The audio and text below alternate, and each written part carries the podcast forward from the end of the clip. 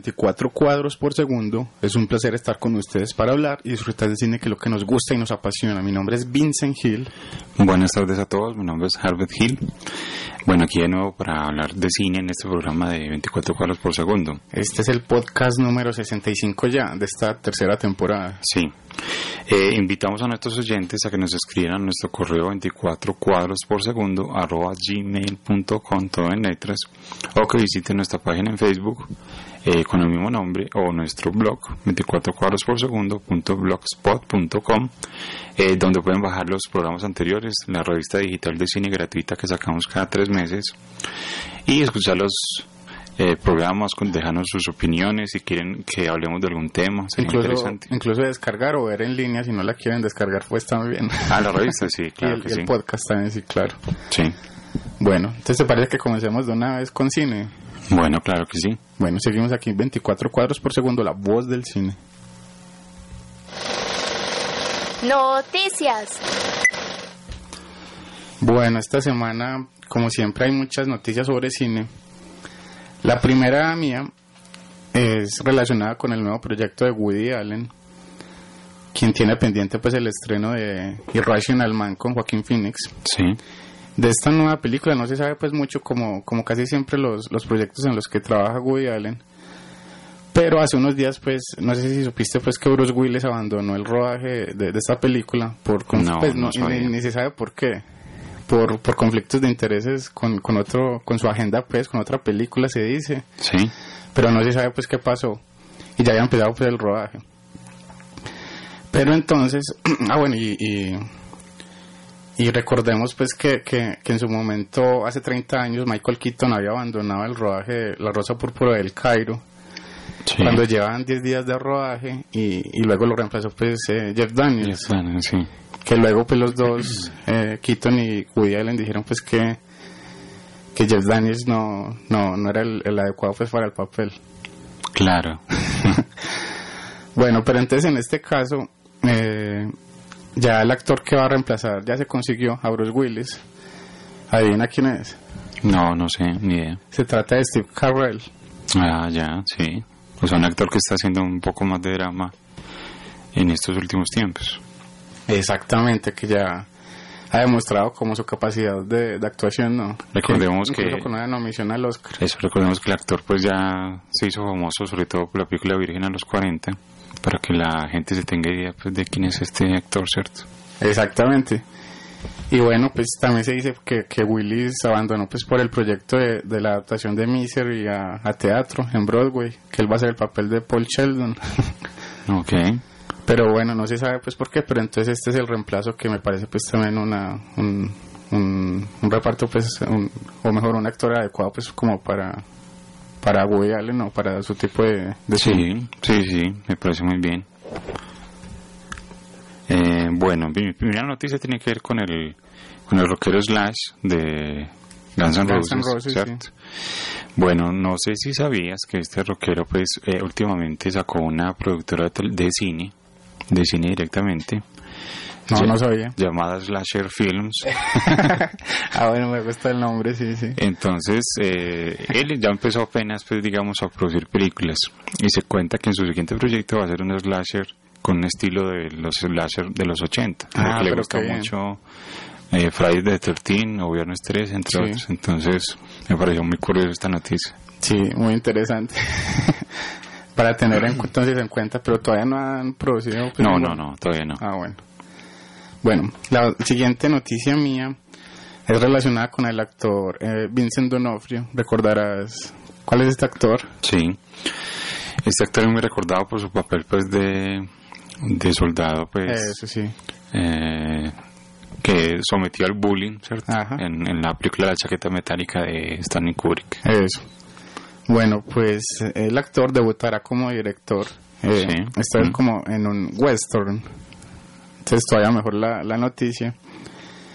Eh, he centrado eh, el argumento en, en William H. Bonney, más conocido pues como Billy the Kid, Ah, sí. que quien murió pues a los 21 años eh, Sí. a manos de, de- del sheriff eh, Pat Garrett.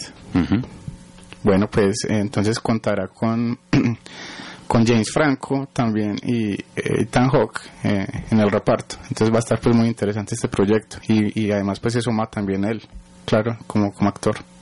Claro, y, y sobre todo pues que, bueno, el personaje de Billy quizá ha llevado muchas veces la pantalla grande, esperemos que este actor le dé un punto de vista distinto. Sí, ojalá. Bueno, mi última noticia de hoy tiene que ver con la página Slate, donde hizo... Sledge. No, no, no, Slate, donde hizo un, digamos, un artículo sobre los finales de las series de televisión más decepcionantes y los finales más Ah, satisfactorios. Pero entonces spoiler alert. No, sí, no, pero es que no vamos a decir el final, Ah, bueno. pues, sino las, las series, digamos, así, sobre, todo, sobre todo las que nosotros hemos visto, no, no copié todas, pues, ¿cierto? Listo. Entonces, ¿te parece que empecemos con las decepcionantes? A ver, a ver A ¿qué ver. opinas? Sí, a ver. Bueno, entre las más decepcionantes, ah, bueno, estas listas las sacó de acuerdo a la votación de los usuarios en Internet Movie Database, Ah, ya. eh, de acuerdo, pues, seguro al, al último capítulo también, ¿cierto? Y de cómo lo percibieron. Listo. Bueno, entre las más decepcionantes están Dexter. Pues, ¿Qué opinas? pues la verdad, eh, aunque el capítulo no es malo, pues, pero la última parte, como ya te lo había dicho alguna vez cuando la vimos, pues, obviamente. sí. La última parte, pues, ya, ya la conclusión como tal del capítulo sí me decepcionó a mí un poco. Debió haberse acabado antes de, de lo que pasa, pues, a lo último, pero, pero sí, un poco de acuerdo. Bueno, en este no, ¿Y- no. ¿Y tú, y tú? No, no estoy de acuerdo. Me parece que este eh, terminó bien. De acuerdo a lo, lo que se podría manejar ahí, ¿cierto? En esa situación. Eh, no sé, yo quedé bien con el final, pero bueno, Bueno. sí, obviamente pues muchos están de acuerdo con vos. Listo. Bueno, tenemos Two and a Half Men. Ah, bueno, pues que el final, toda la serie es, es mala, entonces, pero bueno, después de, de la salida pues de Charlie Sheen. Sí. Sí, recordemos que Charlie Sheen salió pues por problemas Con el, pro- con con, el, el, creador. productor, eso, con el creador más bien, y bueno, digamos que no salió muy bien. Y, y Y de hecho ese final es como, como contra el actor, ¿no? es contra el actor, exactamente. Sí, sí porque se hicieron pues como un, un doble desde lejos, ¿cierto? Que no se le viera la cara. Entonces, no, no es algo muy de mal gusto, me parece. No Sí, sé, sí, sí. no, no me gusta. Ajá, sí, de acuerdo. Bueno, eh, True Blood, bueno, aquí no sé por qué.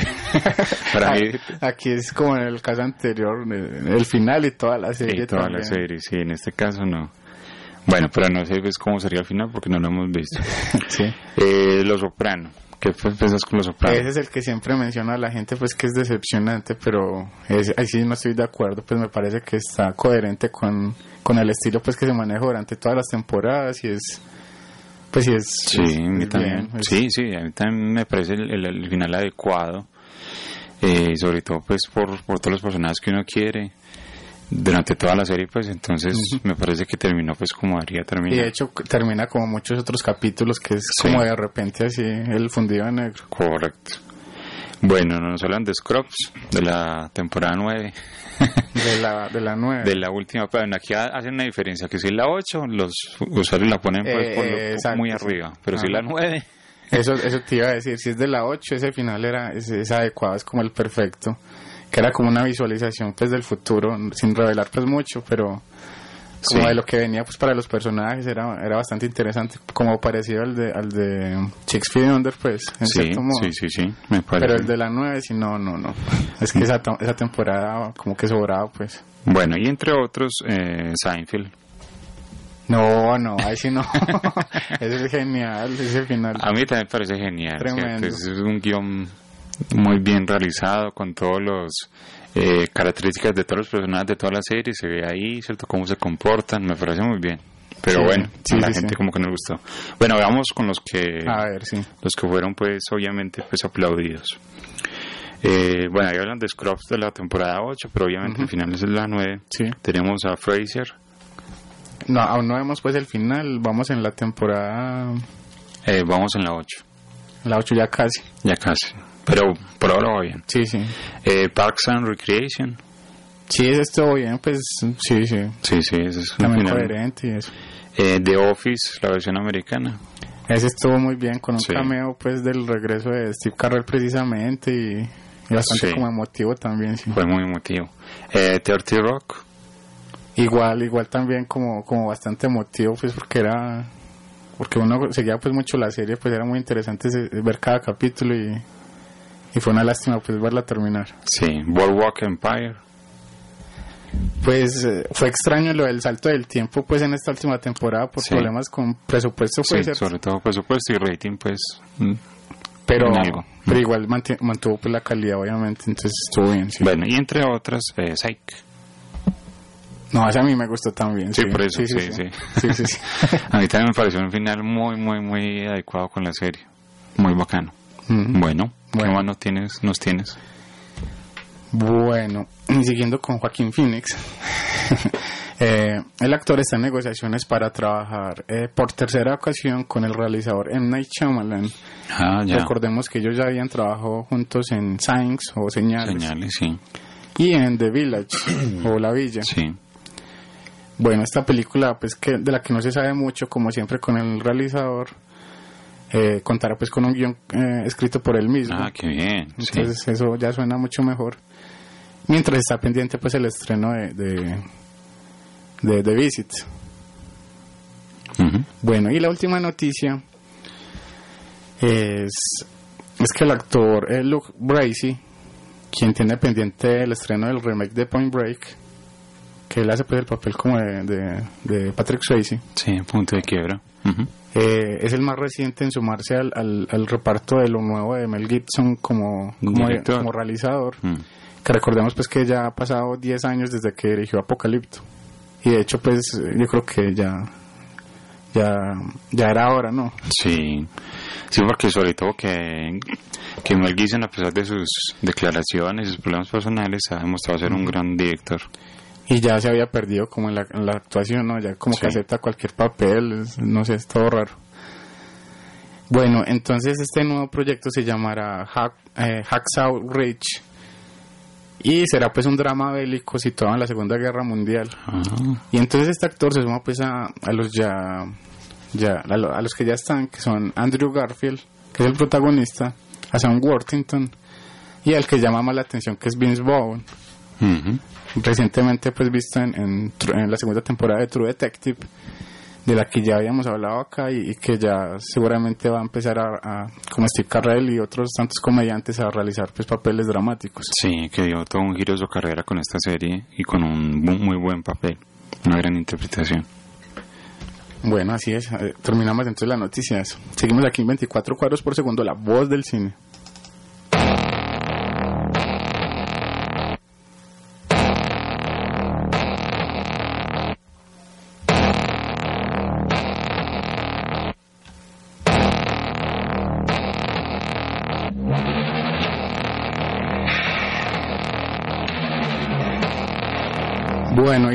Nueva sección del, del podcast que tenemos es se llama Lo que vimos de la semana. Sí, Eh, revisamos pues algunas películas y series de televisión que hemos visto o, o series pues que seguimos viendo también que no hemos terminado. Y eh, te parece que comenzamos entonces con televisión, como siempre. sí, claro que sí. Bueno. ¿Qué estamos escuchando aquí, Vincent? Ahí estamos escuchando parte de la banda sonora de Fear the Walking Dead, que Sí. comenzó pues la semana pasada, Sí, que, fue- que hace tuvo pues eh, récords en los ratings en Estados Unidos, que fue impresionante y algo como sorpresivo también. Sí.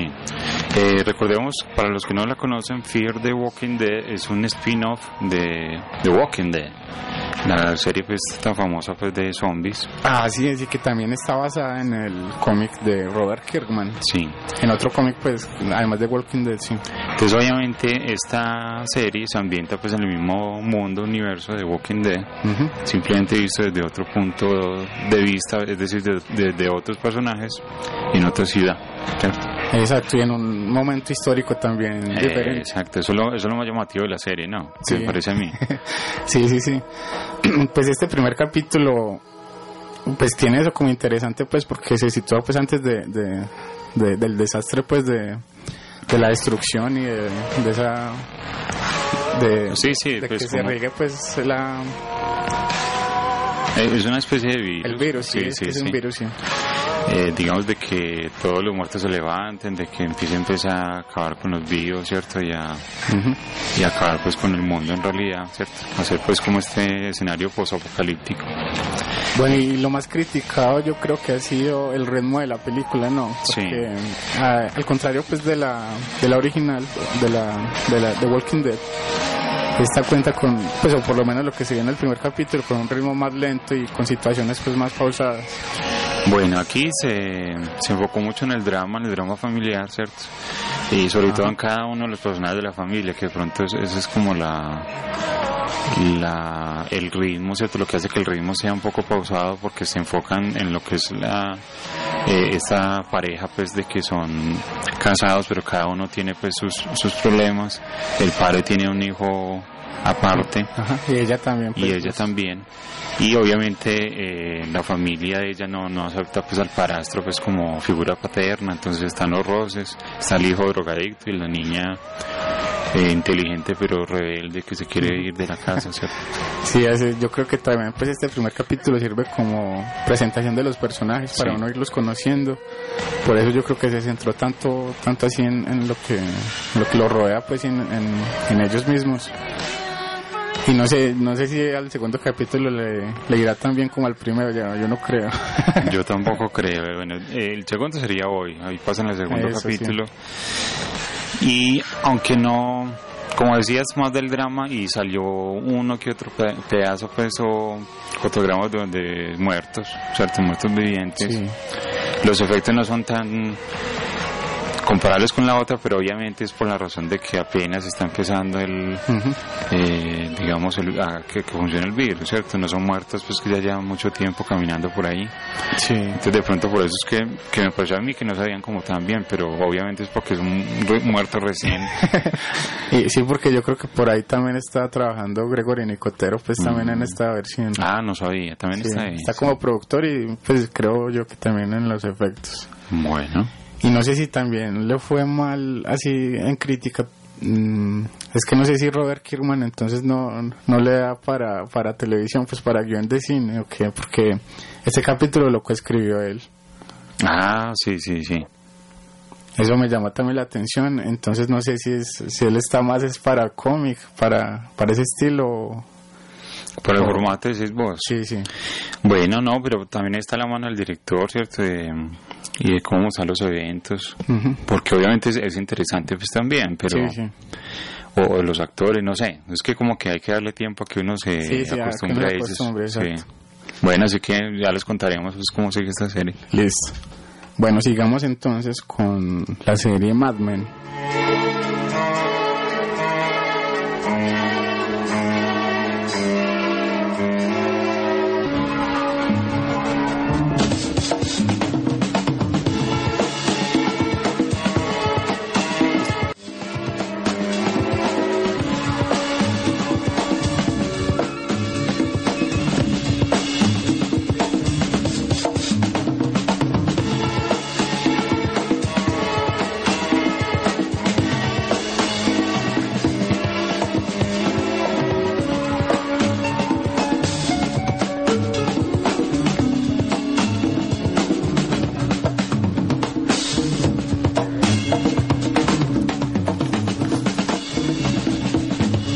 Bueno, estamos escuchando entonces eh, parte de la banda sonora de la introducción. En este caso, esta es una serie pues que sí es para recomendar eh, mucho. Vamos en la temporada, en la última temporada, Sí, en las 7. ya casi llegamos pues al final. Eh, y yo, esta, esta, esta serie yo creo que está como cargada de sorpresas interesantes, con guiones pues bastante que, que desarrollan de forma profunda los personajes, ¿no? sobre todo el, el personaje principal de Don Draper, Bueno, y de situaciones pues que, que llaman mucho la atención, sobre todo a veces que, que salen con cosas como inesperadas. bueno, pero si a los, a los oyentes, ¿cierto? digamos de qué trata pues eh, Mad Men. A ver, Eh, Mad Men trata de una agencia de publicidad donde, bueno, tenemos pues a diferentes personajes que trabajan en ella, los que son encargados pues de las campaña, ¿cierto? Cuando consigue pues, un contrato con alguna compañía y está situada en los 50, 60, ¿cierto? Sí. Bueno, entonces eh, dentro de la serie lo que hacen es que se enfocan en cada personaje, sus problemas personales y sus, digamos, situaciones laborales también. Entonces lo que hacen es que eh, obviamente hay un personaje conductor de toda la serie que es Don Draper, el que mencionabas, Ajá. que es como un genio pues de la publicidad, y los otros que los van acompañando. Sí. Es bastante interesante ver no solamente el contexto pues de ese momento en Estados Unidos, que, que se retrata muy bien creo yo, sino, sino como la vida pues de este personaje que es, que es como bastante melancólico, como triste, que, que no logra como que triunfar en el amor, pero también es que es muy, muy mujeriego. Pues lo que pasa es que él tiene, bueno, es que como la serie pues ya es muy avanzada, él tiene muchos problemas eh, con su niñez, Exacto, porque sí. lo marcó bastante. Fue también a la guerra, a la guerra de Corea. sí. Ajá. Con su pasado en la guerra. Y bueno, pues digamos que, bueno, lo, lo más que me llama la atención es que esta serie se, se enfoca pues en lo que decías ahorita de eventos que, eh, reales, históricos, Ajá. eh, ocurridos en Estados Unidos y en el mundo, pues, como la guerra de Vietnam, ¿cierto? El asesinato de Kennedy, Sí. eh, o el viaje a la luna, ¿cierto? Por Ajá. decir como tres pilares, digamos, de la historia. Ajá. Y muestran cómo vive cada personaje esos eventos históricos. Entonces, lo, lo digamos que lo concatenan pues muy bien, ¿cierto? Enlazan muy bien pues lo que es la los datos históricos exactos y la vivencia pues de estos publicistas. Ujú. Entonces ya lo saben, pues es una serie muy recomendada que de pronto por ahí no es para todo el mundo, no. Por su estilo, pues sí, no solamente por ser de drama, sino por su estilo también. Sí, puede ser. Aunque otra cosa para destacar sería, por ejemplo, de los personajes femeninos, ¿cierto? Que, hay, Ajá, sí. que hay una mujer eh, publicista que casi que lucha por los derechos de la mujer en esta serie, ¿no? O sea, como con que- una realidad. que empezó como secretaria y va ascendiendo pues Sí. eh, de- precisamente por esa lucha hasta convertirse pues en ejecutiva pues de la empresa y así sí. Eso es bastante interesante también. Bueno, así que todo el ambiente, toda la, la recreación pues de estos años 60, eh, todo lo que son los capítulos de la buena dirección, todas las actuaciones son algo pues para destacar. Listo, entonces sigamos entonces con cine. Bueno,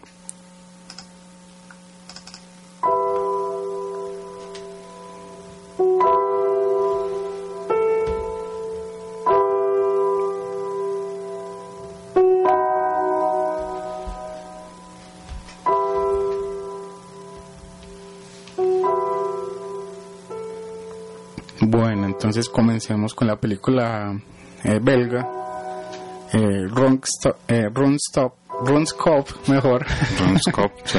o Bullhead de Michael. Ujú. Bueno, esta fue otra película que vimos esta semana. Eh, a ver, ¿cómo resumimos esa película, hombre?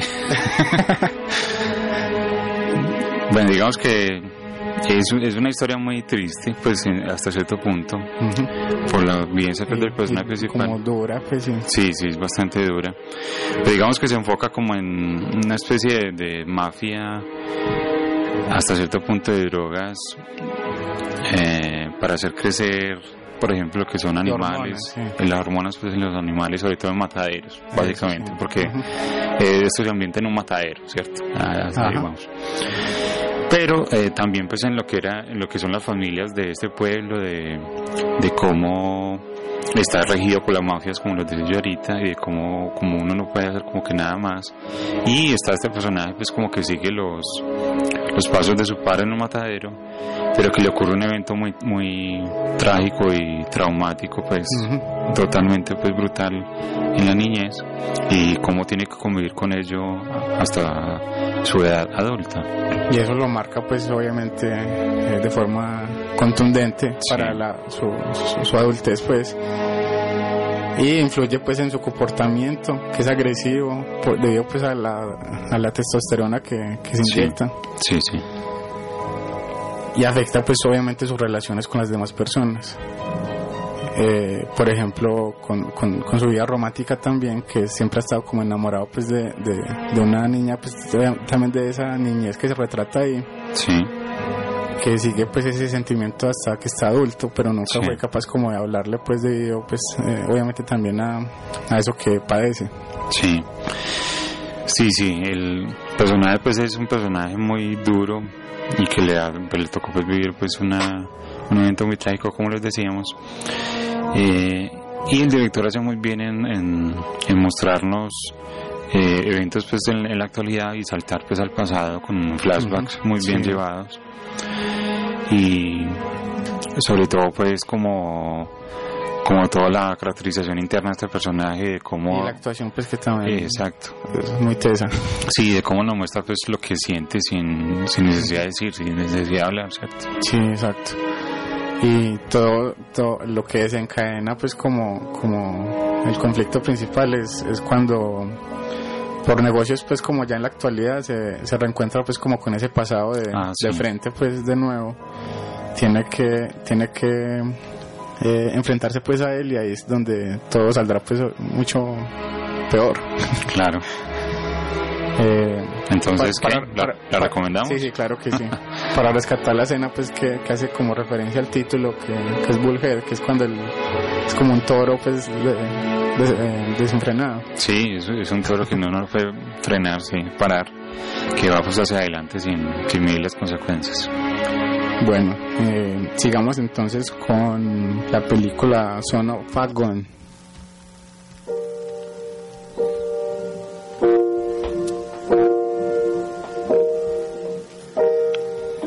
O Son of a Gun. Sí, Mejor, bien, sí. A Gun, sí. de el director eh, Julius Avery del año pasado. Ujú. Bueno, Son of a Gun es una película de, de robos, ¿cierto? Sí. Así como las que nos tiene acostumbrados Hollywood, Como, pero... como mezcla entre Ross y Carcelario. Y carcelario, sí.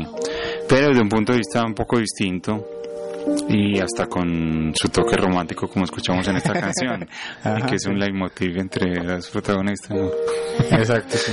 Bueno, digamos que eh, Son of Gun, o el, hijo de las armas, podría ser algo así, la traducción Sí. literal.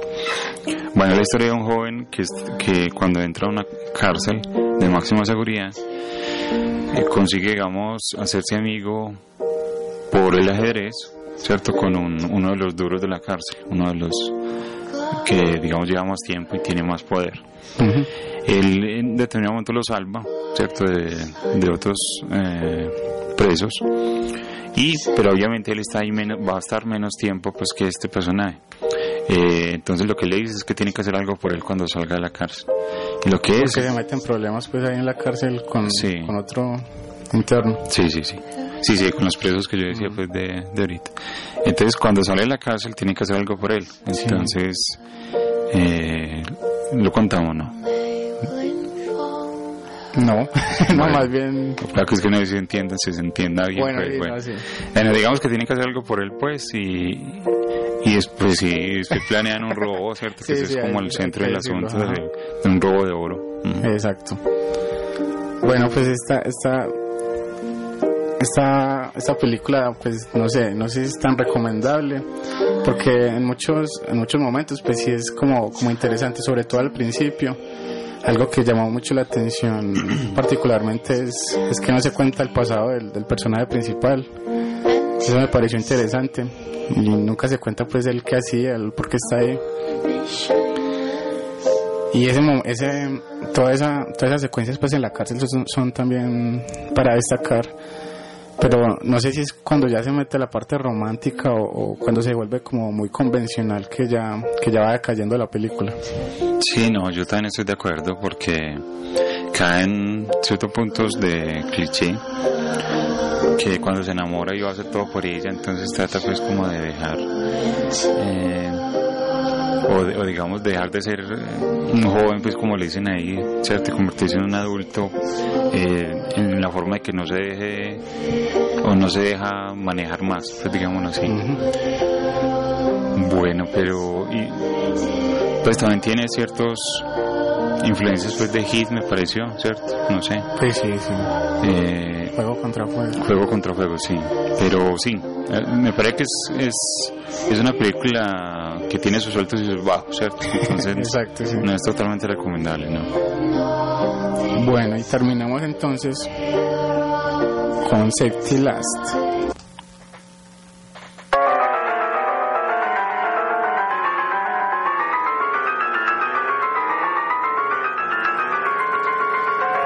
Bueno, este es un clásico del cine mudo dirigido por Fred C. Eh, New, New Warren y se me perdieron los nombres y Sam Taylor eso, Ah, de sí. 1923 Sí. Bueno, Safety Last o La Seguridad de Último o El Hombre o Mosca. el hombre mosca sí. O como ya, cierto. creo que sí Bueno, estaba prot- protagonizada por ese cómico del cine mudo que era Harold Lloyd, un gran cómico. Y cuenta pues la historia de un, de un joven eh, que tiene una prometida en su pequeño pueblo y se va a Nueva York pues a conseguir trabajo y a, y a tener éxito, ¿cierto? Como se tenía pues previsto pues en esos años en Estados Unidos. Eh, cuando llega allá, pues él, él consigue un trabajo en, como vendedor, pero digamos que le sigue mintiendo a su prometida para no romperle el corazón. Hasta que ella, cuando recibe pues un, un dije que él le manda y un, y un collar del dije, eh, decide pues es que darle una visita sorpresa para mirar que también le está yendo y, y para ayudarlo pues supongo.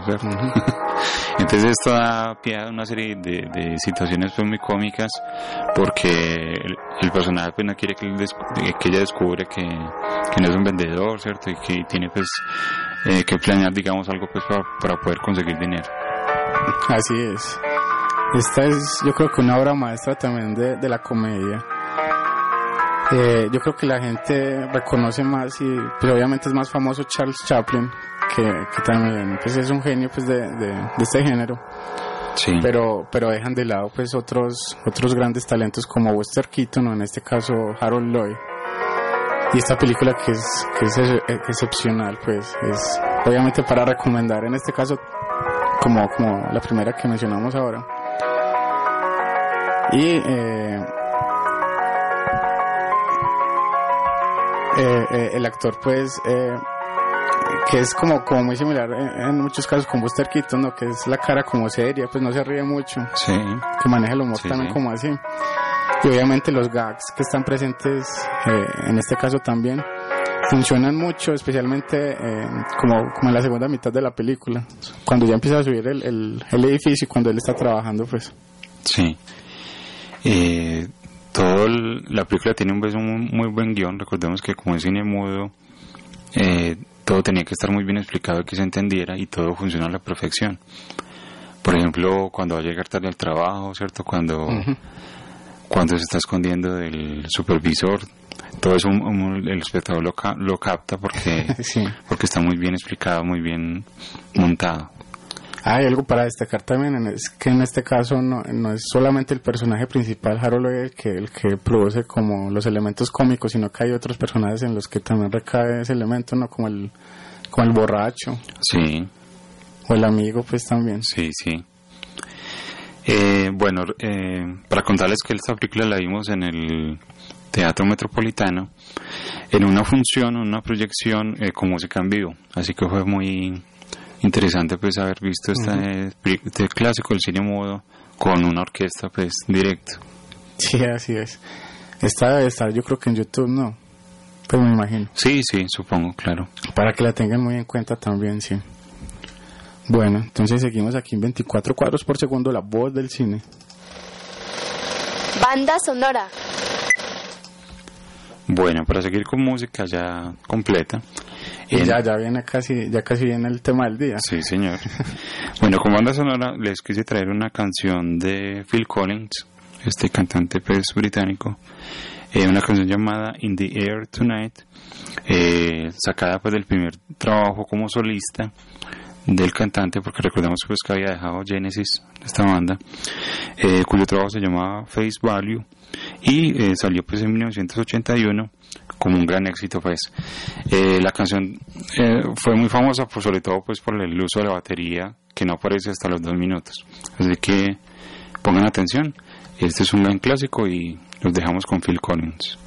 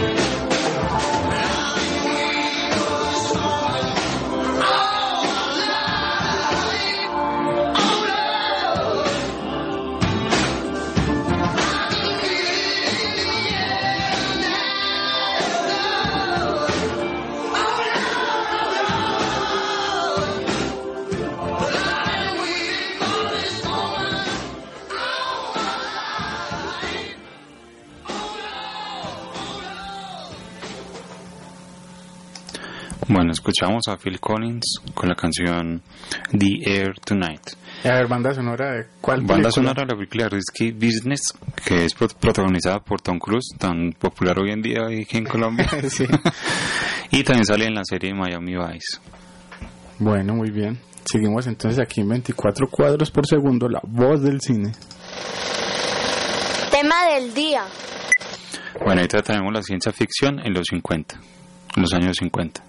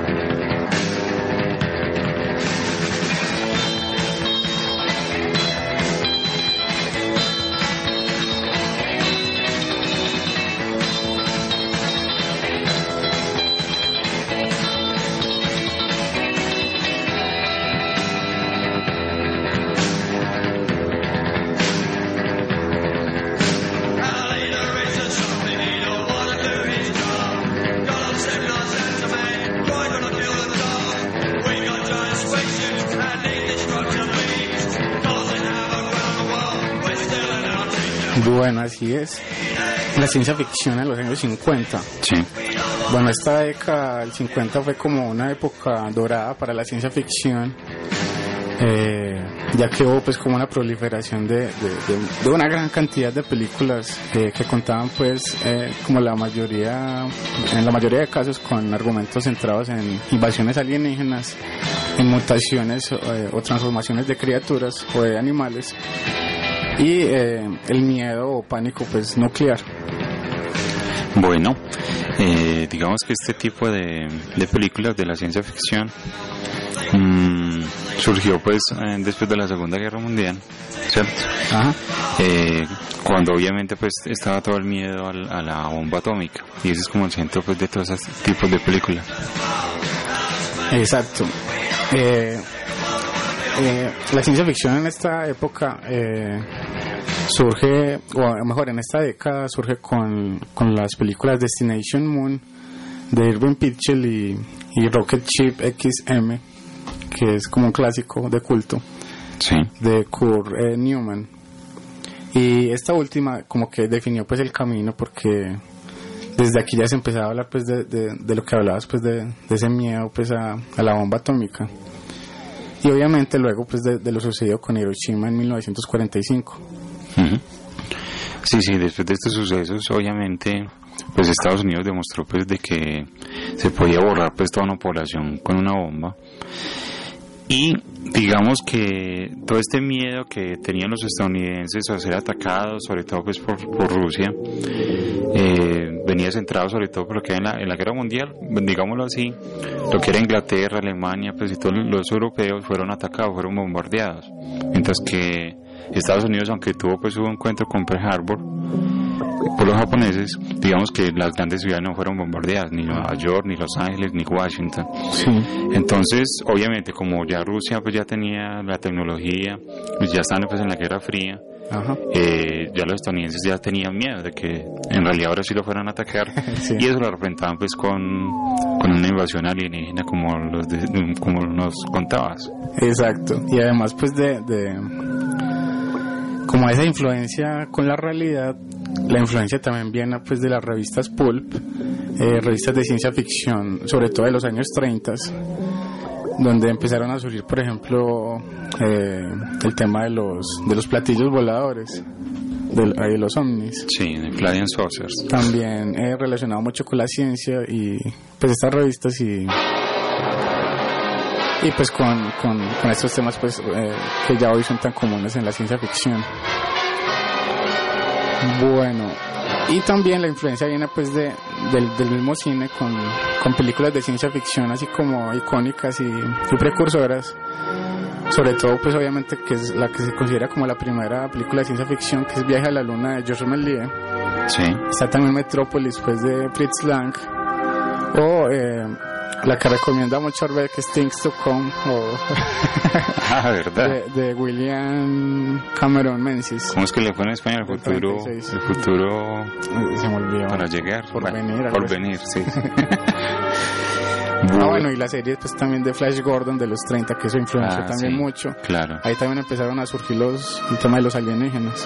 Bueno, ambientemos a los que no han visto o no conocen este tipo de películas, que son películas de los 50, estamos antes de 2001, ¿cierto? No es en el espacio estos tipos de películas de ciencia ficción.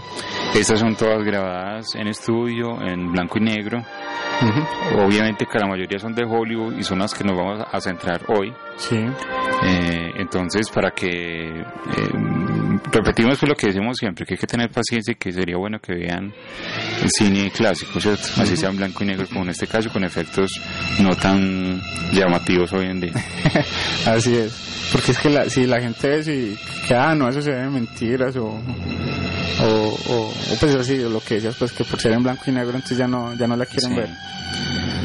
Bueno, esta ciencia ficción de los 50 también, además de, de, de, de, de adentrarse en el cine comercial, también estuvo presente pues y con, Ah, con la serie B. con la serie B, con, Sí. con mayor énfasis pues también, con una mayor cantidad de películas y eso también pues eh, eh, habla pues de los efectos que menciona Arbe, que en muchos casos se ve pues como no tan real. Sí, pues de cartón o de Chapulín Colorado. Eh, Bueno, digamos que con la gran cantidad de películas que salieron, obviamente de unas muy buenas, con grandes clásicos del cine, pero digamos que también con la oportunidad que decías de que directores con menos presupuesto hicieran películas de este tipo, hace que de que el éxito de la ciencia ficción diera lugar a películas de menos calidad. Obviamente, entre mayor producen en Sí. masa, van a salir productos pues obviamente de bajos en calidad. Es que este fue como, como una especie de boom, como sucedería luego, por ejemplo, con el slasher o, o el giallo, pues, relacionado pues con el terror, Sí, que hubo como directores que, que hicieron películas eh, de mucha calidad y ya hubo muchos otros como, como imitadores que plagiaban y copiaban pues los, los elementos más importantes de los argumentos y lo repetían y repetían hasta, Sí. hasta ya sí, hasta el cansancio. claro. Sí, sí, eso es lo que ocurre normalmente. Bueno, y bueno, pues se pasó entonces de como del terror clásico, pues como a los monstruos, como Frankenstein y, y el hombre lobo, al al terror que mencionabas pues del pánico nuclear, Sí, y a como, como al miedo al extranjero, ¿no? Porque Sí. también los alienígenas como que son una metáfora pues de, de, de, de- Del de lo otro. ajeno, del, Sí. sí, del otro, exactamente. pero el otro, sobre todo el otro fuera de Estados Unidos. sí, entonces es Del como todo distinto, sí. xenofóbico. sí, claro. Eh, ah, bueno, y luego pues eh, eh, pasaría como el terror a, a algo más real, ¿no? Además, desde, desde lo humano, desde las Sí. transformaciones humanas y por el estilo, pues, Sí. como con lo de David Cronenberg, por ejemplo. Eh, bueno, también, además de invasiones alienígenas, como lo mencionaba ahora, eh, otro elemento característico son, son las mutaciones o las transformaciones pues, de animales. Con la radiación. sí. Exacto, entonces hormigas o arañas o cualquier animal se vuelve gigante y ataca pues a la humanidad también. Ujú. Sí, en este, en este caso teníamos Monsters Movies, ¿cierto? Películas con monstruos gigantes, eh, donde obviamente el más famoso pues, podría ser Godzilla, ¿cierto? La película japonesa, Sí. o Gojira, Gojira. Ajá. Eh, bueno, pero este tipo de películas así de monstruos diría yo que tiene algo particular. Que obviamente es creado por los científicos, porque los científicos fueron Eso los que sí. crearon la bomba. Ajá. Pero también le piden ayuda a los científicos para que acaben con ellos, no. Sí, Que aquí sí. los héroes son como los científicos que, que tratan de sacar una solución, como por ejemplo en DEM, ¿cierto? O en- o en otros. Y, y la ciencia pues eh, obviamente es muy importante para la ciencia ficción y para, para este movimiento pues en específico, en estas películas pues de los 50. Eh, que sí, es que casi siempre hay como un científico loco por ahí que es el Sí. que el que provoca pues ese ese daño esa transformación o lo que sea pues. Y muchas veces hay un científico héroe, ¿cierto? eso sí que es el que encuentra la solución, así no sea el, el, el de la acción pues directa, pero digamos que el que saca la idea pues de cómo, ah bueno sí es que terminar con estas criaturas. y las soluciones y las explicaciones también se, se tornan pues también obviamente muy científicas Sí. para todo lo que está sucediendo, pues. Eh, entonces, dentro de lo que mencionaba, que, que, se volvería como reiterativo y repetitivo, entonces está pues la, la invasión alienígena, Sí. está, está o, o la mutación pues animal, está están como, como la presencia de los desiertos y eso que es como, Ah, como sí. otro personaje más, casi siempre cae los, los platillos voladores o el meteoro o lo que sea en, en el desierto. Y está pues como el contraataque también militar, ¿no? Sí. También siempre están los militares, pues y... Sí, ahí yo, yo quería decir dos cosas. Primero, eh, de acuerdo al libro pues, de Carl Sagan, del mundo y sus demonios, que es muy bueno, a mí me gusta mucho, él habla de eso, que porque siempre que un extraterrestre llega a un lugar desolado y habla con gente que no tiene, no tiene formación académica Ah, para sí. hablar con ellos, que siempre ocurre eso así. Entonces me, me llamó la atención esto que hablabas. Y lo otro es que eh, la mayoría de estas películas eh, funcionan con la guerra, como vos decías, ¿cierto? Digamos, de dándole un, un, un punto muy alto a lo que es la guerra, ¿cierto? El armamento, el uso de las bombas justificadas, pues supuestamente. Entonces, es como glorificando el, el ejército, ¿no? Sí, sí, sí, sí, sí. Y también muchos, muchos, en muchos casos, eh, todo sirve como, como para prevención, ¿no? Como para prevenir lo que está por venir, por- como la destrucción de la humanidad, como Ah, sí. la no violencia o... La moral, sí. Sí, Sí, sí, siempre hay como un mensaje moral al final de este tipo de películas. Eso es algo muy, o sea, muy que lo ca- caracteriza, sí. bueno, pues este tipo de películas pues influenció mucho el cine y la ciencia ficción como tal. Luego, pues más, muchos años después hubo homenajes y revisiones como, pues me acuerdo de Evolución, De evolución, eh, Mars Attacks o, De Tim Burton, eh, sí. Marcianos al ataque de Tim Burton sí o el Leg Freaks, Eh, eso sí. arañas gigantes. Y también pues muchas películas de serie B también me acuerdo de Night of the Creeps que, que eso Ah, claro. reúne muchos otros elementos pero también los propios pues de, de los 50 sí, correcto. Las revisiones pues por ejemplo de Carpenter y Cronenberg con The Thing y The Fly o pues más recientemente como Stunk que, que es con eh, avispas gigantes Ah, es para gigante, sí. Bueno, eh, ya tenés más información, ¿me vas a contar más? pues no sé si te parece que ya comencemos entonces con la revisión de las tres películas seleccionadas Bueno, claro que sí. Vamos a arrancar pues con, bueno con la selección. Seguimos aquí en 24 cuadros por segundo, la voz del cine. One, two, three, four.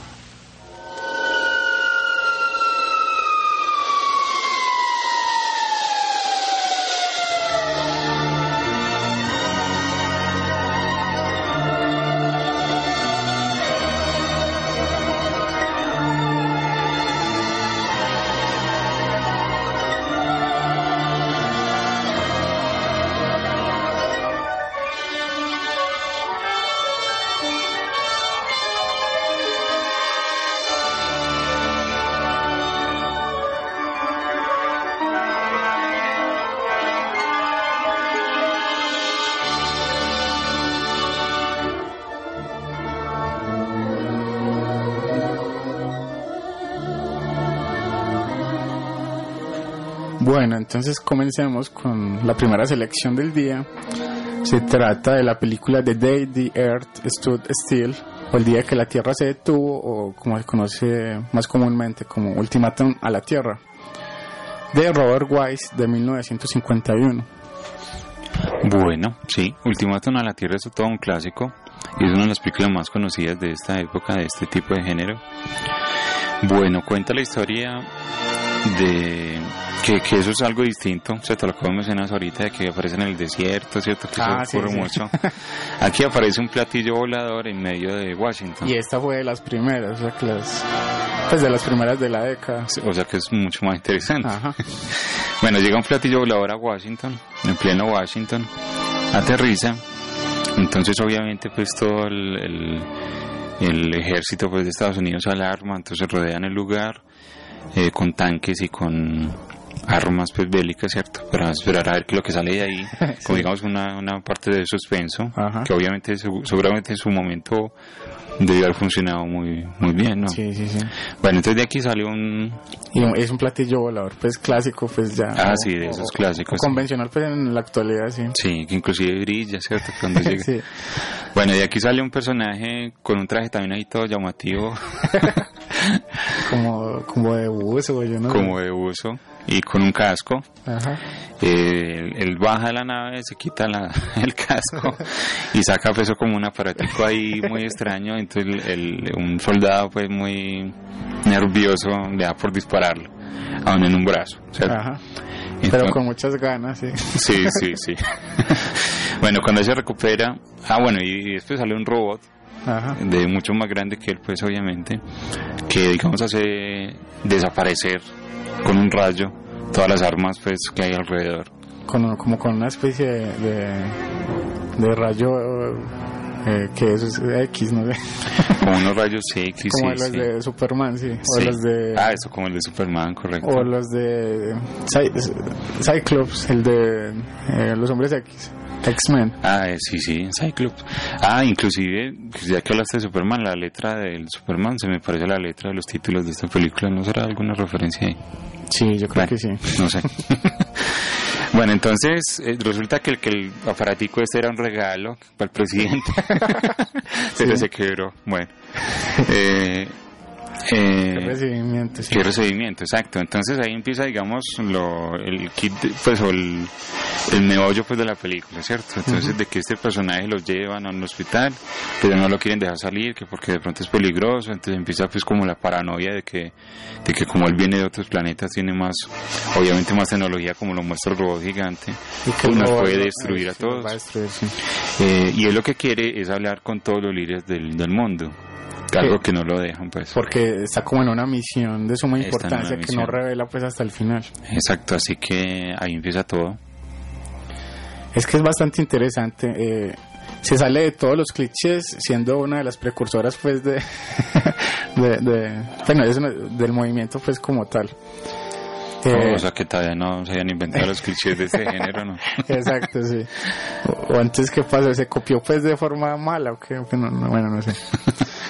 Eh, pero entonces es bastante interesante que, que, se, que se distancia, pues, mucho, no solamente de lo que mencionaba Arbet, de, de que la nave aterriza, pues, en, en un lugar público. Y, y en pleno de día que me Ah, olvidó, sí, sí. de día. Sino que, que, pues que los aliens son buenos. Sí, sí, sí, tienen buenas, eh, una buena, pues, eh, buena Buenas voluntad, intenciones. buenas intenciones y que sus propósitos, pues, con, con la Tierra está en pro de, de ayudar, pues, y de acabar como con la violencia. Bueno, el alien aquí se me olvidó si le llama Clatu, Claro, sí. Clatu, eh, y es muy bacano porque obviamente sabe pues el idioma pues de nosotros, que, que es el inglés o según pues Hollywood, ¿cierto? Ajá, sí. Eh, pero también pues es muy bacano eso, ¿cierto? Muy interesante cómo él, él aprende pues de los humanos a partir de, de la interacción con nosotros y sobre todo pues con una familia y un niño en particular y su madre soltera. Porque, porque el, el personaje pues en, en determinado momento se escapa del hospital, Ah, claro. lo sí. tienen ahí retenido Sí. y él quiere explorar pues y como buscar eh, eh, algo más de lo que está viendo pues como ese maltrato que desde que desde que llegó pues a la tierra. Bueno, esta es como con una película también con una postura así de frente pues muy pacifista Sí, que va sí, en contra sí. de la violencia, de la guerra nuclear. Eh, y, y- y, pues de la, de la destrucción propia pues de los mismos humanos contra los mismos humanos. Sí, y eso que tanto se da en el mundo y aquí en Colombia también, de, de esa ley de disparar primero y preguntar después, ¿cierto? Ajá, sí. Es como no dar tiempo a explicaciones, no, no entender al otro también, porque obviamente aquí está el, el- un alienígena, es un ser muy distinto, Ujú. y entonces comporta extraño, pero no por eso pues hay que matarlo, pues, ¿cierto? Sí, exacto. Y ahí lo que mencionabas que, que del inglés, pues, y que es Estados Unidos y Hollywood, eh, también como que dista un poco de lo convencional en ese sentido, porque él busca, pues, como los líderes de Ah, todo bueno, el mundo, sí, no, sí, so- no, no eso solo es no es solamente Estados Unidos. Sí, sí. Entonces, como también llamativo por ese lado. Eh, bueno, otro otro elemento también interesante que, me- que, que noté es que pues que la apariencia del alien pues obviamente humana. Sí. Yo no sé si es como para, para, para que la gente lo note más cercano, pues aunque obviamente es, es de otro mundo, pues, pero para que se note más como su, su discurso. Sí. O el mensaje, pues, que- para que quede más claro. Aunque no, pues no, no, como que no van a entender, pues sí, él sí tiene otra forma, pues. Como en otras películas que ahorita Sí. Ajá. Pues, pero esa decisión desde los creadores, pues, Ah, bueno. no sé si fue por ese lado. ¿Y, y qué te pareció pues lo del robot, cierto? Esta, esta figura controladora, digámoslo así, o, o, o que ayuda pues a mantener la paz, digámoslo así. Porque, pues, el Clatú en su planeta, pues, él dice, pues, que allá no hay, no hay violencia, no hay guerras. Porque estos robots, eh, cuando detectan algún tipo de violencia, eh, pues destruyen las armas o destruyen a, a- a las los que a los que están peleando. Entonces es como bastante, ba- pues puede sonar como muy extremo, pues, pero para ellos les funciona. Sí, sí, sí, sí. Eh, este robot, pues, eh, por partes fue muy, pues no, no gracioso, pues, pero Por los efectos, pues, por los efectos, sí, por el traje. Cómo, cómo se mueve. Porque es un hombre pues en un traje. Claro, claro, eso se ve, pues, evidentemente. Pero sobre todo por los primeros planos me parece muy bien hechos, Mm, ¿cierto? Y- sí. Y todo lo de la nave, sobre todo cuando sale pues la, la rampa, pues esta me parece muy bien. Sí, sí, sí. Bueno, algo, algo que también destaco es que, que la aparente relación como romántica que se iba a dar entre, Ah, entre el sí, alien y, sí, sí. la chica pues que le ayuda, la mamá del niño, del niño con el que se mantiene pues Clatú, eh, pues no se llega pues a concretar. Entonces, pues porque lo más importante pues es lo otro, pues el tema central, que es la misión de- del personaje. Sí, es que ellos es más un entendimiento, ¿cierto? Como de humanos, de humanidad, pues sobre todo de ella. De obviamente pues eh, preguntarle qué hace aquí, ¿cierto? ¿Qué es lo que quiere? Pero no atacarlo. Sí, Entonces es como una empatía, más que una parte romántica como lo decías.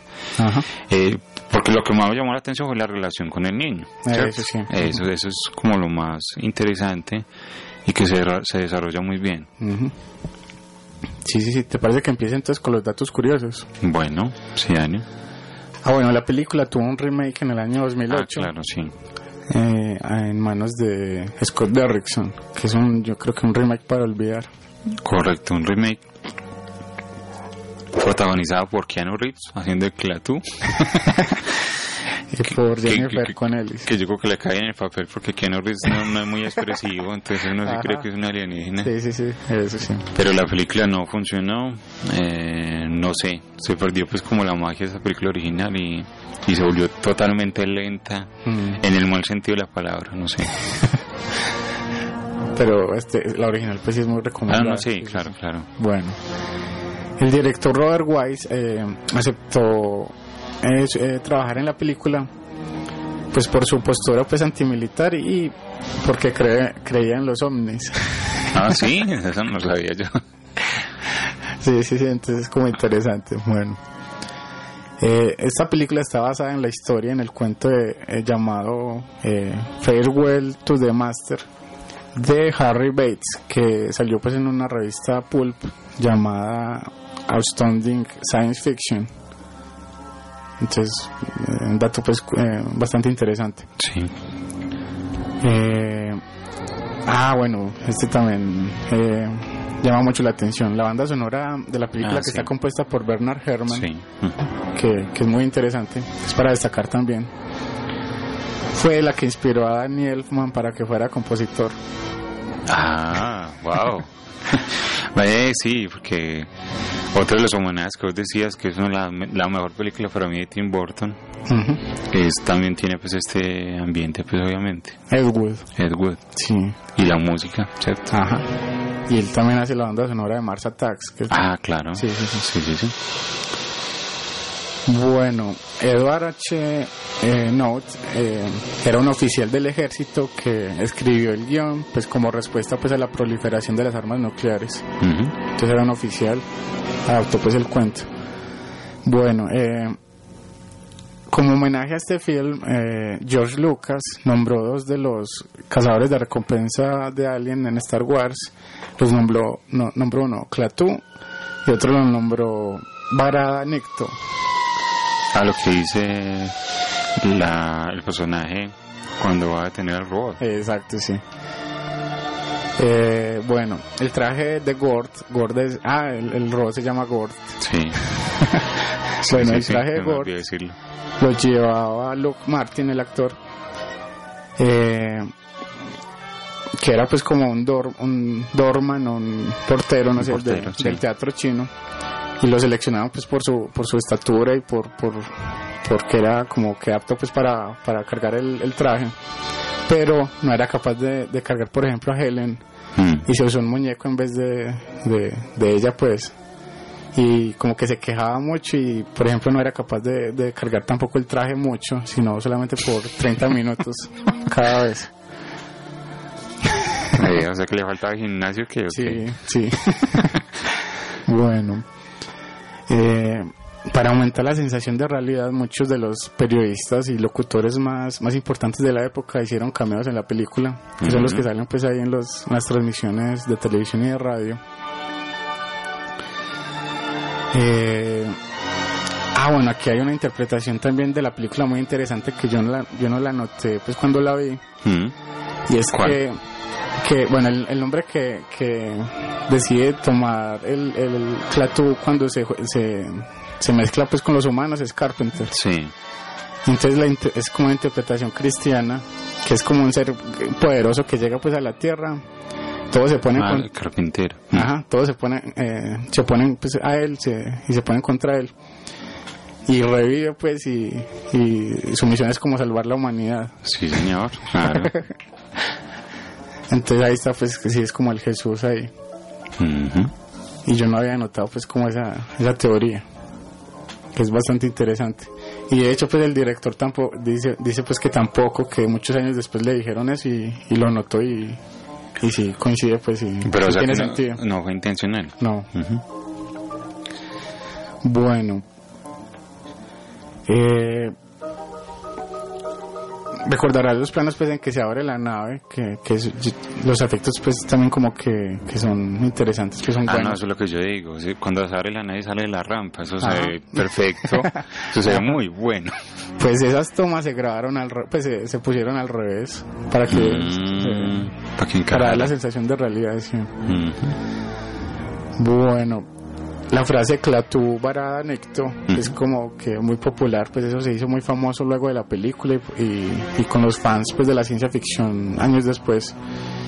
Y de hecho pues se utiliza en muchas otras películas, por ejemplo en Army of Darkness. El ejército, de la- el ejército de las tinieblas. Ajá, De San Raimi. eso. Bueno, eh, recordarás que Clatú y Bobby, que es el niño, eh, viajan pues, eh, eh, o salen pues por, por varios lugares de Washington, entre Sí. ellos el Lincoln Memorial. Sí. ninguno de los actores estuvo realmente en Washington y se, se usaron pues dobles en, que, que estaban pues con una segunda unidad de, de realización entonces ellos nunca viajaron fue realmente a, Ah, pero son unas tomas de lejos, ¿cierto? Ah, son tomas desde arriba. para que no se notara Bueno. eso. Bueno y la última el, el último dato curioso eh, es que una de las razones de que Michael Rennie que es el protagonista que hace de Klaatu eh, fue, eh, tuviera pues el papel de, de- del protagonista es que es que era muy desconocido por la audiencia pues de Estados Unidos Ah, entonces eso da la sensación de, de ajeno pues de extranjero y pues lo hace Y muy bien también muy sí. bien, sí, correcto. Entonces bueno es una película muy recomendada es de las una de las precursoras pues de, de este movimiento de la ciencia ficción de los 50 es un clásico, casi que una película de culto por, por todos los fanáticos. Casi siempre salen en las listas de, de mejores, películas, de ciencia ficción. Sí. y no es recomendada pues para que la tengan en cuenta. Sí, y sobre todo lo que decíamos ahorita de la moraleja, obviamente aquí está presente en toda la película y sobre todo al final, de que obviamente que si nos queremos matar entre nosotros, hágale, pero no, no involucrar pues a otros planetas, por ejemplo. Sí, porque podría ser peligroso, incluso que, como él dice el personaje, que para naves de otro planeta, Sí. para los otros planetas, pues Correcto. El tema nuclear, sí. Y todo esto se da alrededor. Es que el único personaje, pues, como que, que no es así, no está predispuesto, pues, a lo diferente, es la mamá de Bobby, Bobby, Ujú. ¿cierto? Sí. Entonces, sí, toda la película es muy interesante. Tiene su parte misteriosa, sobre todo, pues, en, en cuanto a que uno no sabe, pues, qué hace el robot, ¿cierto? De cómo se va a comportar. Ujú. Y todo lo maneja muy bien con la música. De cuando hace la presencia, ¿cierto? Y cómo asusta, pues, a, a los que están ahí presentes. Funciona muy bien. Bueno, entonces ya lo saben, se trata de The Day the Earth Stood Still o Ultimátum a la Tierra de Robert Wise de 1951. Seguimos aquí en 24 cuadros por segundo, la voz del cine.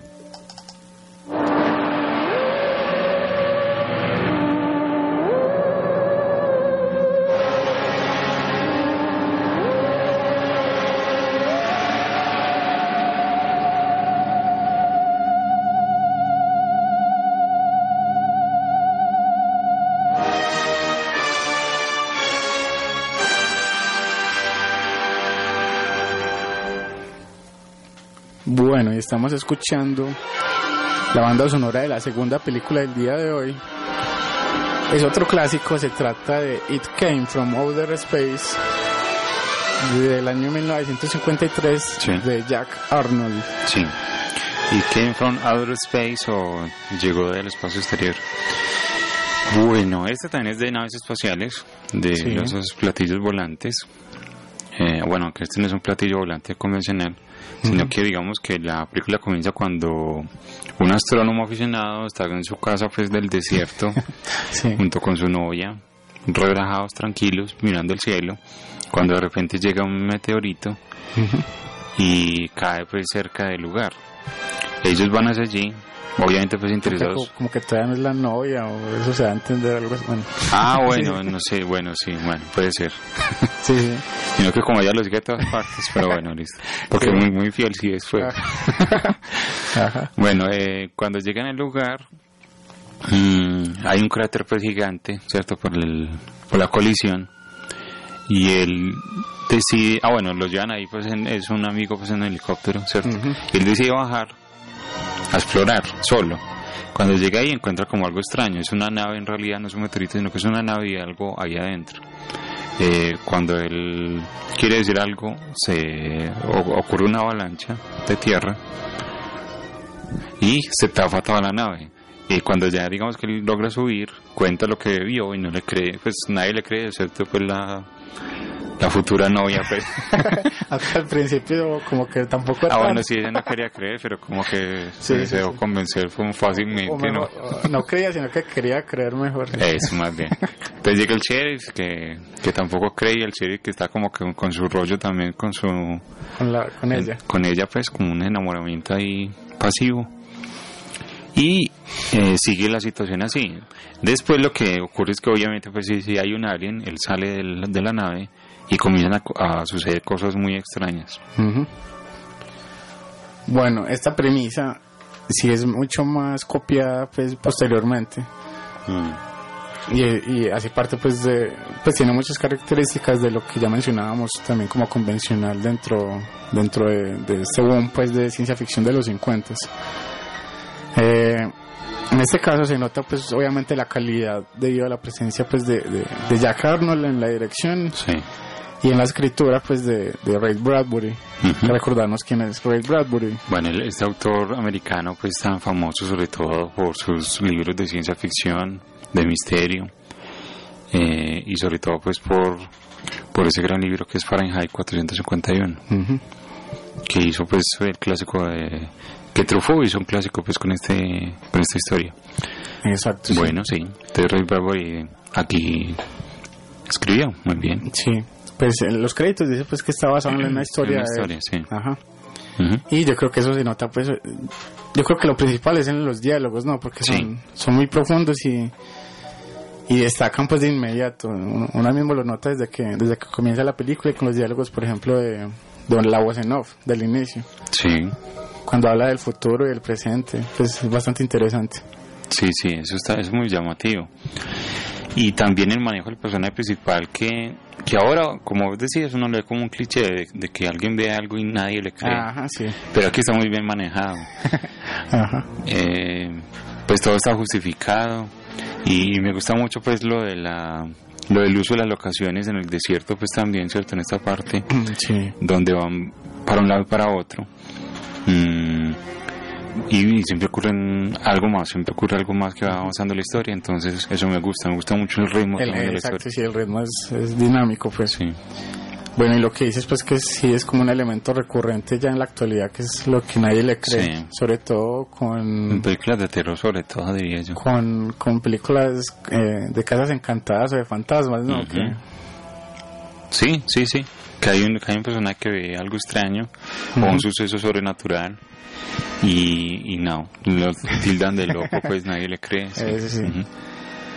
Bueno, eh, esta también yo creo que es, yo no sé si la primera en tratar el tema de la, de la usur- usurpación del cuerpo. Pues podría ser, eso sería buen dato para investigar, Sí. pero yo también creo que es como de las primeras, sí. Porque pues los aliens eh, toman la identidad humana eh, y pues no se sabe quién es quién realmente que eso es que eso funciona mucho pues obviamente narrativa de, de forma narrativa. Sí, aporta pues al suspenso también y, y a la intriga obviamente. Y también en este caso eh, ya no es tanto como el miedo exterior sino que el miedo a, a uno mismo pues a- por- porque como que el enemigo está entre nosotros pues y no se sabe quién es. Claro, sí, sí, sí, pero también pues como lo, lo que uno puede hacer, ¿cierto? Lo que, por ejemplo, que el, el personaje pues habla muy bien en todos los diálogos que vos decís, de que por ejemplo, ¿qué haría con una araña que está ahí Ajá. al lado, ah, le dice el sheriff, y esto lo que hace es que la, la aplasta. Él dice, porque yo puedo, pues, ¿cierto? Como algo así. Eh, ahí sí se habla que, que siempre está presente el miedo y se ataca lo que se desconoce Sí, eso es muy, muy bonito ahí. que lo que no se comprende se, se ataca pues como como lo, lo, lo de la película anterior pues que se, que se, se le dispara de una pues a, Sí, Cla- sí, a quería que Clatu. hablara, sí. Está lleno de mismo le disparan, sí. entonces es bastante interesante y cuestiona pues mucho la como la- la- los, a los humanos pues como tal sí Y hablando de los años, ¿qué te pareció? Me pareció muy interesante las primeras que aparecen.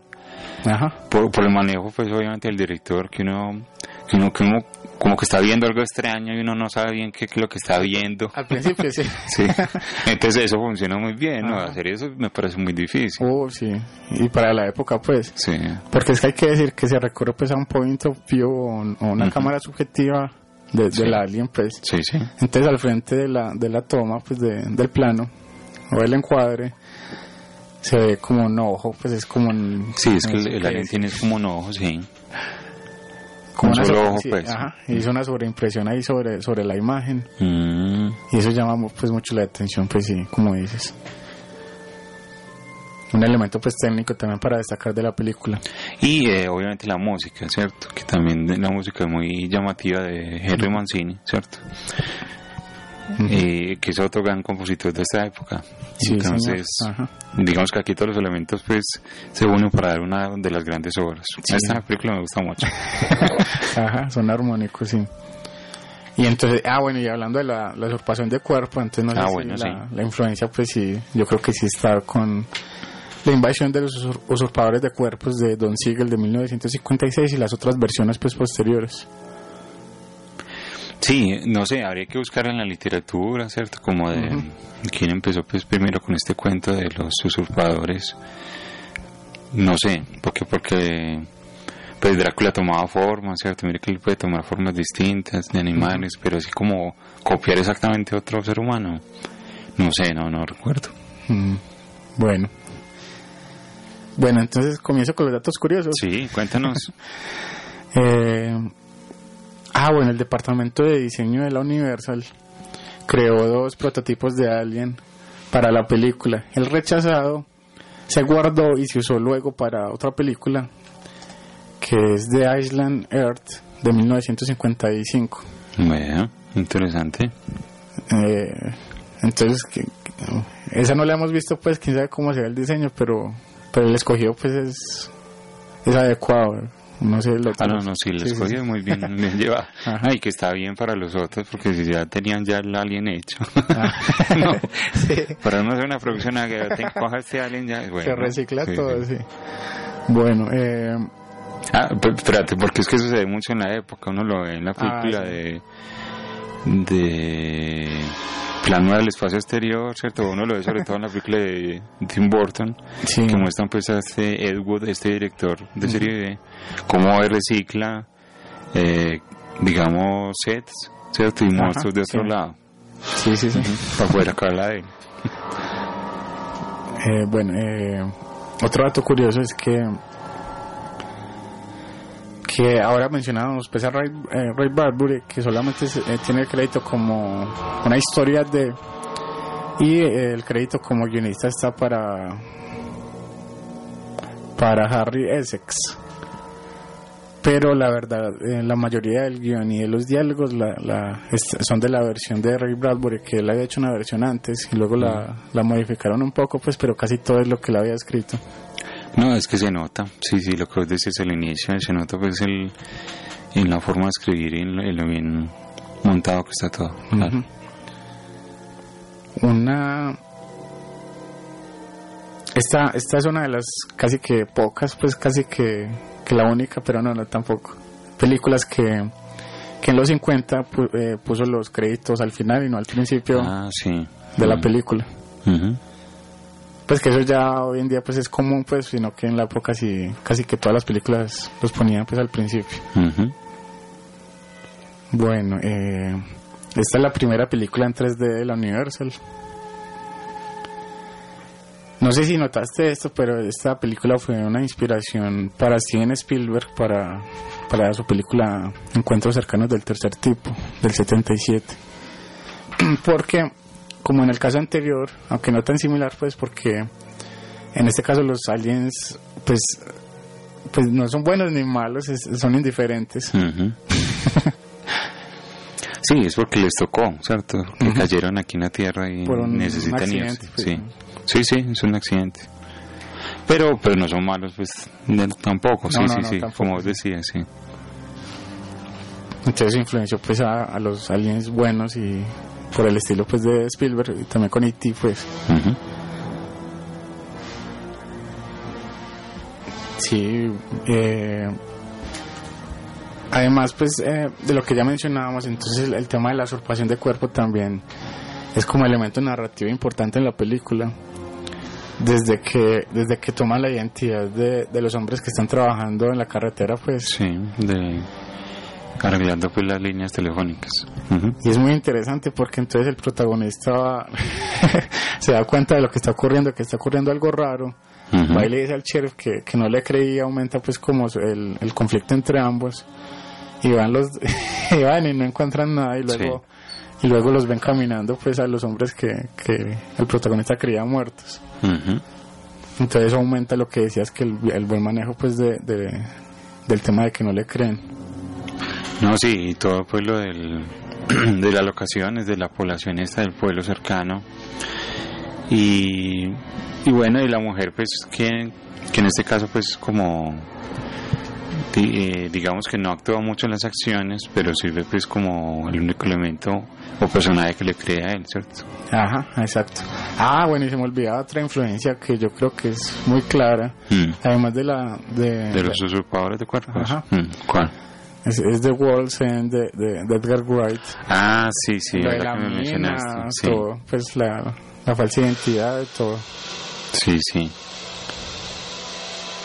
Hasta, no, ya no recuerdo cómo eran, si tenían un ojo apenas también. no, pero no recuerdo cómo eran los aliens en esa película. Pero lo que están, que es que en, en, Sí. que en, en bajo tierra, pues bueno, sí. Ujú. Bueno, entonces esta es la segunda película del día de hoy. Se trata de It Came From Outer Space del año 1953 de Jack Arnold. Otra muy buena recomendación. Seguimos aquí en 24 cuadros por segundo, la voz del cine.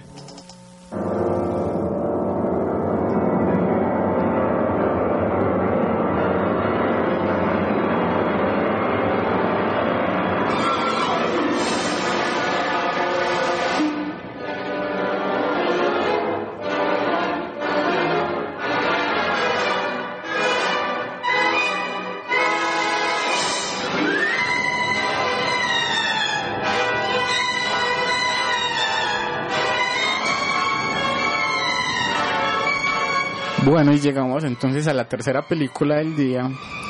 se trata de Them, de Gordon Douglas de 1954. Sí, them o ellos. Bueno. Eh, Ellas, bueno. bueno, sí. No, como hay ellos y ellas. Sí, sí. Bueno, en fin. Eh, Them cuenta la historia pues de, de unos policías de carretera, o bueno, que están en la carretera, que llegan pues a un, a un lugar donde encuentran una niña catatónica y Sí. encuentran pues un tráiler destrozado de adentro hacia afuera y encuentran pues eh, azúcar regada por ahí. Eh, cuando siguen adelante encuentran una otra otro edificio destruido Una tienda. como una tienda y ahí decide pues dejar a un- uno de los policías se queda pues como para cuidar y el otro se lleva a la niña.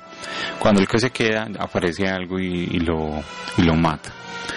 Eh, cuando empiezan a investigar no saben qué es qué pasó. Han desaparecido pues como muchas personas.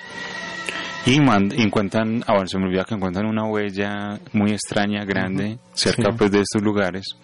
La mandan a investigar al FBI fuera pues del, del pueblo y luego lo que hacen es que llega un, un especialista con su hija del departamento de agricultura si no estoy Ah, mal sí. eh, digamos que con- sabiendo mucho del tema pero sin querer decir qué es lo que pasa entonces el sobre todo el padre pues como el que lleva pues la las acciones aquí de lo que, qué es lo que hay que hacer eh, a- junta pues como el como la parte de, de investigadores junto con su hija y van investigan y empiezan pues como a descubrir lo que está pasando hasta que hasta que aparece eh, una hormiga gigante que trata pues de matar a la hija pues de este investigador Eso. Bueno, la primera era de la 20th Century Fox, la segunda de la Universal y esta es de la Warner. eso una y una muy bien una, una y una Yo creo que el principal elemento para destacar de la película son los efectos que Sí. hasta el día de hoy se ven bien. Sí, pues sí. el de las hormigas gigantes es impresionante. Sí, es, es algo mecánico, pues, Ajá. pe- pero funciona a la perfección, son muy bien hechos. Sí, sí, estamos de acuerdo. Entonces sí, es- es- llama mucho la atención y, y me tomó como sorpresa también. Bueno, eh, yo creo que en este caso el, el- el ritmo de, de esta película es, es distinto a las otras dos. Este es el, yo creo que el más lento pues de las tres. Aunque, aunque es, es- pues es que se toma su tiempo pues en, en la investigación inicial y Sí, y, pues está bien, pues no está mal manejado. no porque arranca muy bien. Sí, sí, sí. Mm. Ajá. Sino que si el ritmo pues es más lento, pues no está tan... Porque, por ejemplo, se demora mucho en, en- en salir las hormigas, ¿no? Sí. Pero, bu- bueno, no sé, es que depende pues como del estilo, pero muchas películas de monstruos que son bien hechas, Ajá, exacto, sí. se demora en mostrar el monstruo, Como obviamente. tiburón. como tiburón y maneja muy bien lo que es lo que pasó, ¿cierto? Que qué pasó aquí, Sí, la intriga sí. y sobre todo el sonido. ¿Cierto? Que uno oye un sonido pues de cómo se comunican y uno, pues dónde están, qué pasa. Ujú. Como cuando van a atacar o están cerca. Sí. Bueno, una diferencia con las otras dos que diría yo es que esta película sí es más bélica, ¿cierto? Es más de, Ujú. de batalla, porque Sí. es directa, ¿cierto? Son las hormigas organizadas, las hormigas son... Eh, Porque como dicen ahí que las hormigas son eh, el otro único animal, pues como que, que se organiza y pelea, pues y, sí, y va a la guerra. y mata, sí. Entonces, claro, es, es una excusa, pues obviamente, pues para poner en movimiento pues al ejército de los Est- Estados Unidos. Pero es muy interesante eso, ¿cierto? De cómo planear una batalla, de lo que yo les decía ahorita del científico héroe, pues de que tiene que llegar con una solución. Sí. Y, y, bueno, y también obviamente está presente lo del pánico nuclear, pues que estas Ah, sí, hormigas son, eh, están, pues se transformaron debido a la radiación de la primera De bomba la- atómica. es, del ensayo que hicieron en el 45 ensayo, sí. en Nuevo México, sí. Bueno, también me llamó la atención que en este caso sí, sobre todo que, a diferencia pues de las otras dos, que aquí sí no hay ninguna trama romántica. No, para nada. Y también Aunque está, está, sí el indicio, sí. Sí. cuando, cuando aparece la hija del científico, ahí mismo Sí. nos imagina, ah, sí. Aunque ella al final como que sí Pero se, no preocupa, se preocupa Ah, por él, ¿no? Cuando, cuando se aporrea, pues solo le aporrean un brazo. y es que yo creo que es como la, la formación ya, pues o la formación no, pues como todo el cine que uno ha visto, uno ya eso va a ir por acá. Pero como obviamente es una película más antigua, Ajá. eh, eso es lo bueno también de estas películas, ¿no? Que lo sorprenden a uno en ese sentido. Mm, sí. Que, porque muchas de las películas del día de hoy no... Todas se, se forman y se arman pues con cosas ya vistas que en algunos casos no funcionan. Como lo que decíamos de Son of a Gun. Como, exacto, sí, sí. Bueno, eh, a ver qué más. Eh, pues es que el argumento es, es destaca mucho por lo que algo que, que mencionaba ahora, pues que, Mm. que empieza como una investigación. Ah, bueno, empieza con un Sí. gancho, pues muy que, que atrapa pues de una, pues Sí. que es bastante interesante. Y va evolucionando el argumento, pues creo Sí. yo, desde una investigación, van entrando más personajes y, y se y se pasa pues a lo de la ciencia ficción ya como tal. Y, y obviamente utilizan aquí muchos lugares también, porque arrancan el Sí. desierto, ¿cierto? En lugares desolados, hasta pues, lugares más poblados como Los Ángeles. Exacto. Aquí yo creo que también hay otro otro elemento recurrente posterior, pues así lo llamé yo. Elemento O sea, que- posterior recurrente. Bueno, Mejor, sí. eh, ¿cómo es? ETR. Ahora mencionábamos eh, uno con, con el día que la Tierra se detuvo, en este caso. Eh, ah, bueno, el de, el, bueno, el de ahora es el de los usurpadores de cuerpos, pues bueno. Sí, sí, sí. Y aquí En este caso, ah, bueno, no, y el de que nadie le cree, bueno. también. En este caso es que se llama, pues ella aparece como un sabio, pues como, como una persona que tiene la solución y, y va a solucionar todo. Que, que eso también se ve mucho en otras películas, ¿no? Sí, Como que no se sabe qué, qué es lo que pasa y, y aparece alguien que, que tiene la solución, pues para todo. Que sabe del tema. claro. Me Sí, acuerdo de Cocodrilo. Bueno, sí. Sí, porque es que en este caso el personaje sabe mucho de las hormigas y es muy apasionado por ello, se le ve, porque inclusive hace una demostración, pone una película muy interesante. Dentro de la película pues Sí. explicaron los militares y otros jefes pues, de Estado. Eh, bueno, no sé si ahorita vas a mencionar de influencias de esta película. ¿Lo vamos por ahorita o...? No, dale. Bueno, mi- eh, la influencia que yo veo pues muy directa es con la película de Paul Verhoeven, Starship Troopers, Ah, bueno, sí. porque eso es, eh, haga de cuenta, ¿cierto? O sea, en ese caso son alienígenas que vienen a la Tierra, pero aquí también se, eh, digamos, eh, condicionan pues para el ataque, para la batalla con ellos, de cómo derrotarlos, Sí. que es una película que me parece pues muy infravalorada, Starship Troopers.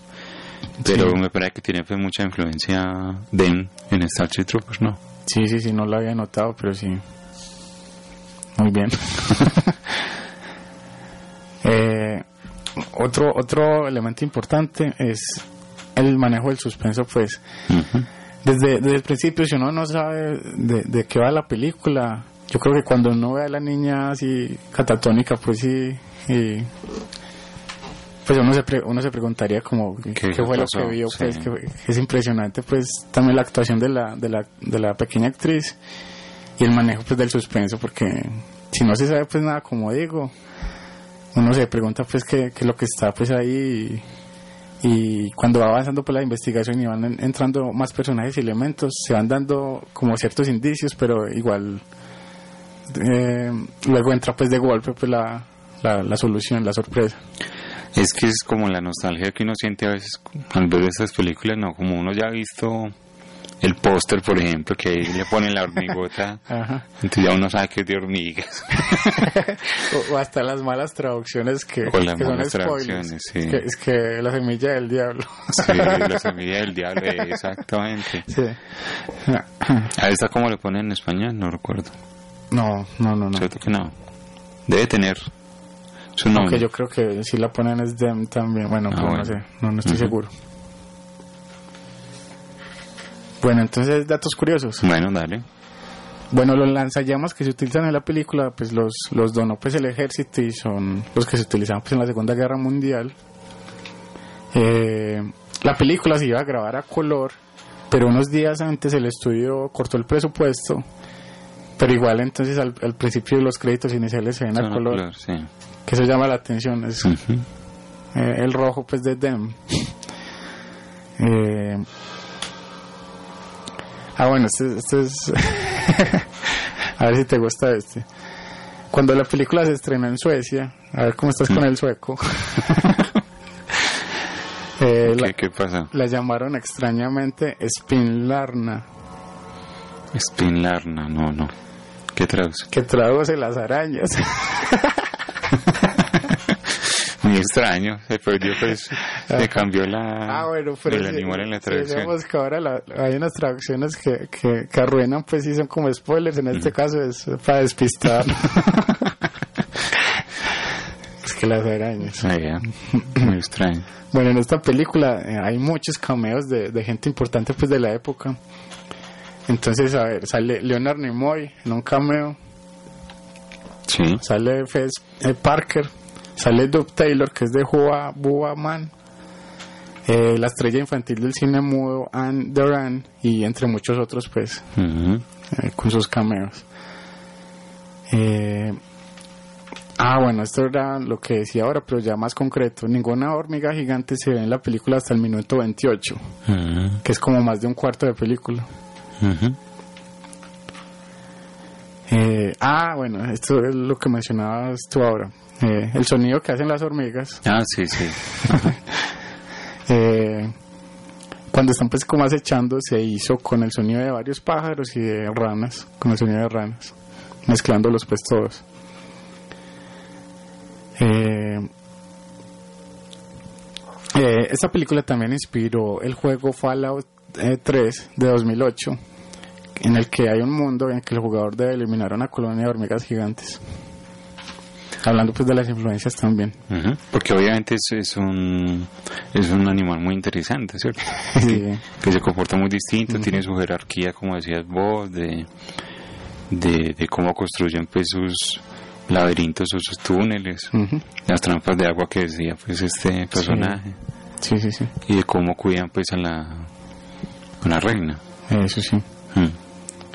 Bueno, entonces esta fue la tercera película del día, es también muy recomendada, se trata de Them, del año 1954 de Gordon Douglas.